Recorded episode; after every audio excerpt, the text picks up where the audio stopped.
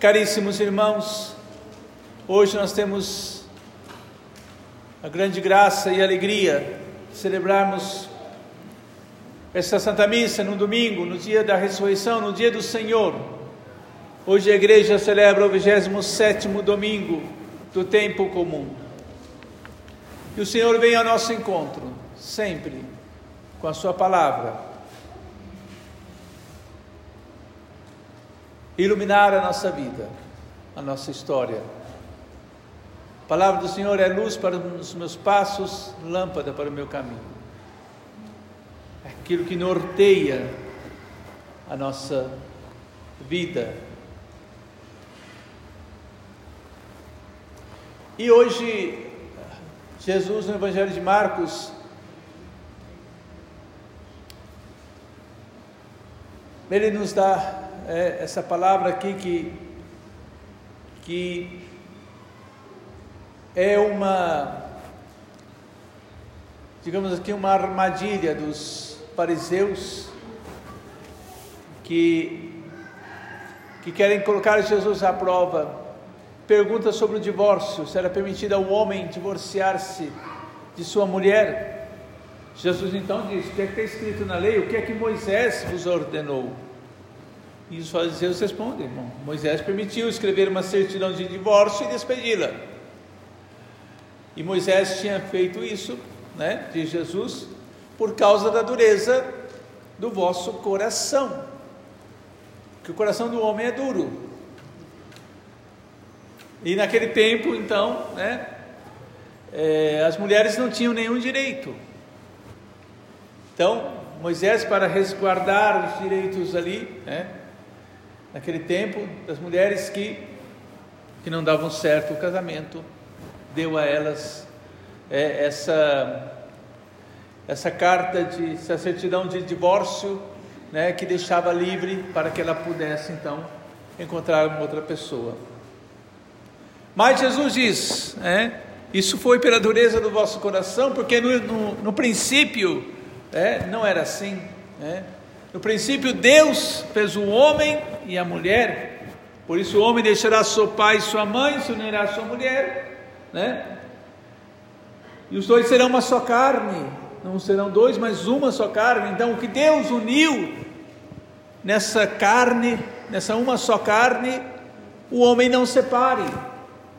Então, aqui está, caríssimos irmãos, lá na Sagrada Escritura, lá no início da criação, Deus dizendo que o matrimônio é indissolúvel, não se pode separar o que Deus uniu, não se pode separar o pecado, não se pode separar né, qualquer outra situação a não ser a morte.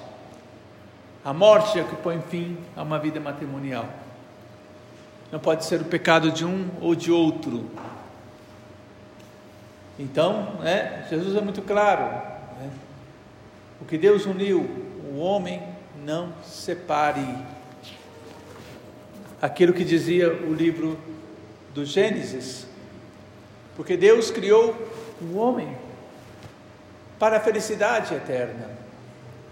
Mas na criação, né, Deus viu que não era bom que o homem estivesse só e dá a ele uma auxiliar. A mulher está auxiliar do homem na sua caminhada.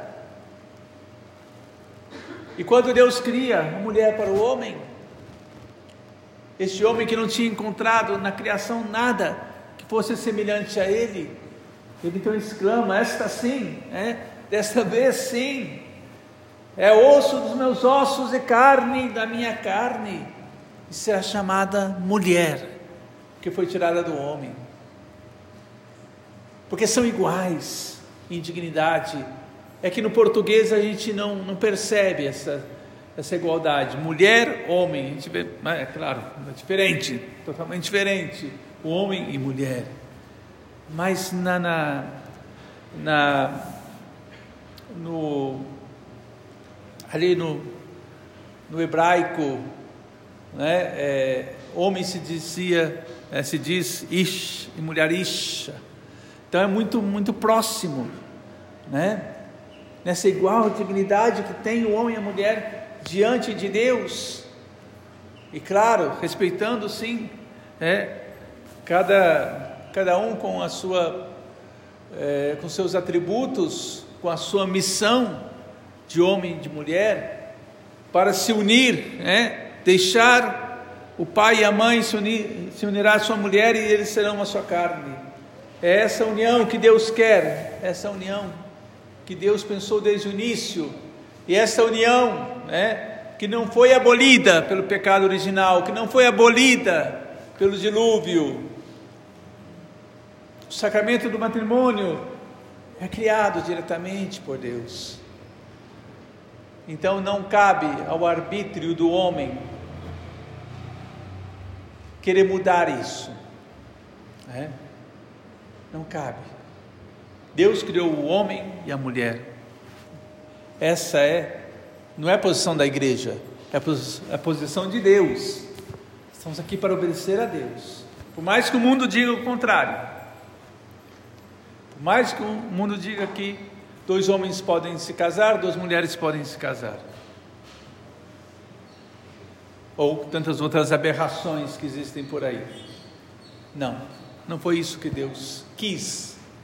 Deus criou o homem e a mulher, né?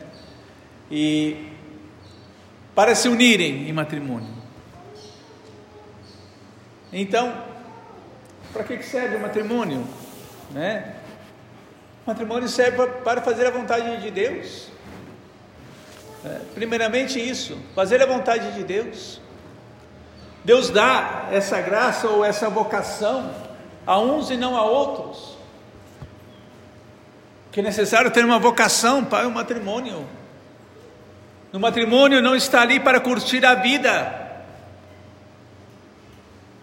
está para fazer a vontade de Deus.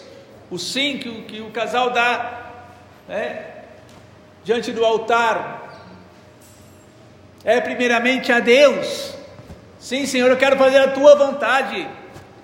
Eu quero amar, respeitar, na alegria, na tristeza, na saúde, na doença, a minha esposa, o meu marido, todos os dias, até que a morte nos separe. Este sim, dito a Deus, caríssimos irmãos, e não apenas um ao outro. Então, o matrimônio é para fazer a vontade de Deus, o matrimônio é para a santificação do casal. Matrimônio é, é para levar este casal e toda a família aos céus. Por isso que, que Jesus deu uma lei ao homem e à mulher: crescei-vos e multiplicai-vos, enchei a terra e submetei-a. Esse é o mandamento de Deus: crescei-vos, multiplicai-vos. O homem né? o casal quando né, vive, vivem abertos à vida, abertos à vida. O que é estar abertos à vida? É poder aceitar da parte de Deus os filhos que Ele quiser dar, quando sejam. E aceitar até quando Deus não dá os filhos. Aceitar a vontade de Deus. Não se opor a essa vontade. É um pecado né? os pais que evitam os filhos por puro egoísmo ou por pura falta de fé, porque aqui é, é necessária a fé para acreditar no amor de Deus, né? que quer que os pais tenham os filhos. Sim. E os filhos são o fruto do amor dos esposos. E o amor do marido e da mulher não pode ser falso. E ele se torna falso quando ele não chega ao fim último da união, que é qual que é o fruto da união do casal? São os filhos, é a geração dos filhos. Ali o amor é verdadeiro. Por isso que, que tem um salmo que diz, né? Os filhos são como as flechas na aljava de um guerreiro, né? O guerreiro que, que, que tem aquele recipiente ali que, que ele coloca as flechas, né? Os filhos são como a aljava cheia de flechas que um guerreiro leva, para que quando apareça o inimigo, ele tire a sua flecha e se defenda. O nosso inimigo é o demônio, caríssimos irmãos. E constantemente está ali, também com as suas flechas incandescentes ali, é, tentando nos tirar de Deus, tentando né, nos convencer de que Deus não nos ama, de que Deus é um monstro. Né? É isso que o demônio faz. Mas o cristão, aquele que crê em Deus, aquele que tem fé, ele acredita na palavra de Deus, ele acredita que o matrimônio né, tem um significado, né, que é um meio de santificação, um meio para chegar aos céus. Então, use do teu matrimônio como esse meio para ganhar os céus e não para ir para o inferno, que é muito fácil, né, caríssimos irmãos, querer na nossa vida fazer a nossa vontade. Aqui quem manda sou eu. Muitas vezes é assim, né? Eu sou dono da minha vida. Eu passo a minha vida como eu quero. Quem pensa assim, quem pensa assim, vive assim, é um grande, um orgulhoso, soberbo. O matrimônio, né?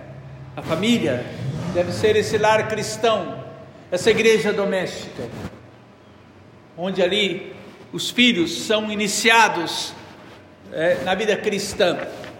Aqui no, no Evangelho, né, é, traziam crianças para que Jesus as tocasse e abençoasse, mas os discípulos lá, né, não, que não pode importunar o mestre, isso, aquilo. Jesus se aborrece com eles e diz: Deixai vir as minhas crianças, não as proibais, porque o reino dos, de Deus é como é dos que são como elas. E quem não receber o reino de Deus como uma criança não entrará nele. E Jesus abençoava as crianças, abraçava, abençoava, impondo-lhes as mãos. Quem é que levava essas crianças para Jesus? As mães, os seus pais, que levavam até Jesus. Essa é a missão dos pais: levar os filhos a Jesus. Não apenas delegar à igreja o ensinamento cristão, ah, eu coloco lá na catequese e aí a igreja é, toma conta do meu filho, instrui ele em tudo aquilo que é necessário. A igreja tem sim essa missão de instruir, de, de fazer crescer apenas pessoas, mas a missão é, primeira são dos pais, os primeiros catequistas são os pais. Não é que eles precisam saber teologia, filosofia, é, não. Bastam que sejam cristãos, bastam que amem a Jesus. É isso. Vivam como cristãos, já estão evangelizando seus filhos. Saibam que o lugar deles é na Eucaristia, na Santa Missa, o lugar onde se encontra, tem um encontro com Jesus. E é desse encontro com Jesus que, que depende toda a nossa vida, toda a nossa existência, caríssimos irmãos.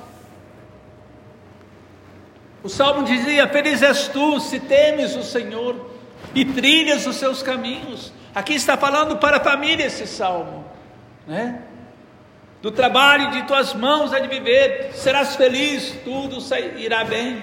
A tua esposa, como videira bem fecunda no coração da tua casa, os filhos como rebentos de oliveira ao redor da tua mesa. Olha só como é o ensinamento da igreja dos Salmos viver ali a comunhão, né? É, que deve haver dentro de uma família. Hoje todo mundo se divide, né? cada um vai para um canto, cada um num quarto, e muitas vezes se comunicam com o celular, né? a mãe chamando para o almoço, para a janta, tem que mandar uma mensagem para o filho, porque está ali é, no seu quarto e. É, se perdeu essa comunicação, esse diálogo, né? Que deve haver assim, sim, na família. Será assim abençoado todo homem que teme o Senhor, para que vejas prosperar Jerusalém e os filhos dos teus filhos. Essa é a bênção que Deus dá ao matrimônio.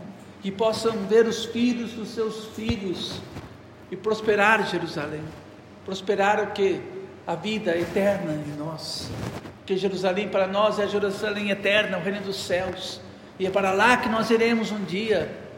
Se hoje, caríssimos irmãos, voltarmos o nosso coração ao Senhor e aceitarmos fazer a Sua santa vontade, assim como Jesus veio a este mundo para fazer a vontade de Deus. A carta aos Hebreus é belíssima, né? É, é, é, aqui diz, irmãos, Jesus, né, a quem Deus fez pouco menor do que os homens, na sua, um pouco menor do que os anjos, na sua humanidade, né, nós o vemos coroado de glória e honra por ter sofrido a morte. Então, se queremos ganhar a vida eterna, devemos passar pelo sofrimento da morte. Que morte é essa? Não é a morte é, que virá um dia na nossa vida, não. Mas a morte a cada dia é o pecado, a morte cada dia a mim mesmo. Oferecendo a Deus os sofrimentos do dia a dia, para então receber a glória que nos está reservada nos céus, junto de Deus. Então, coragem, não, não tem vida fácil para o cristão, não tem vida fácil, não.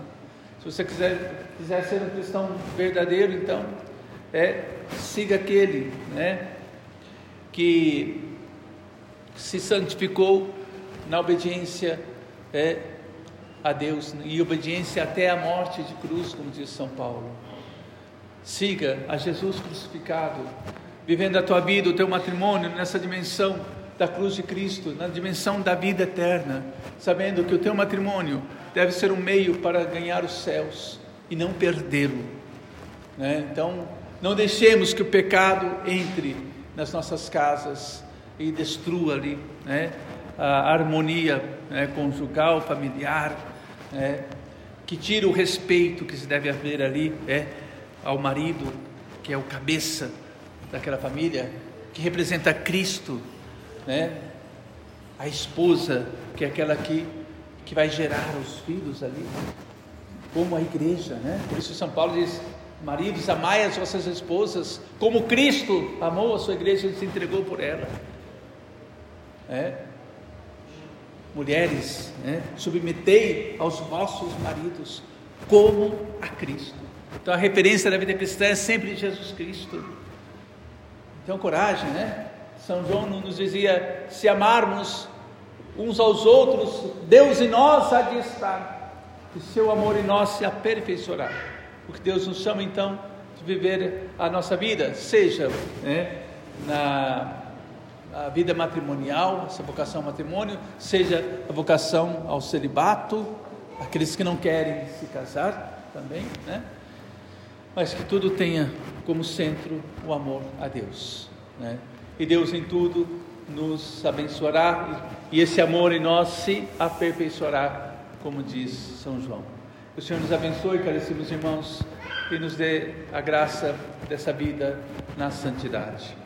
Louvado seja nosso Senhor Jesus Cristo.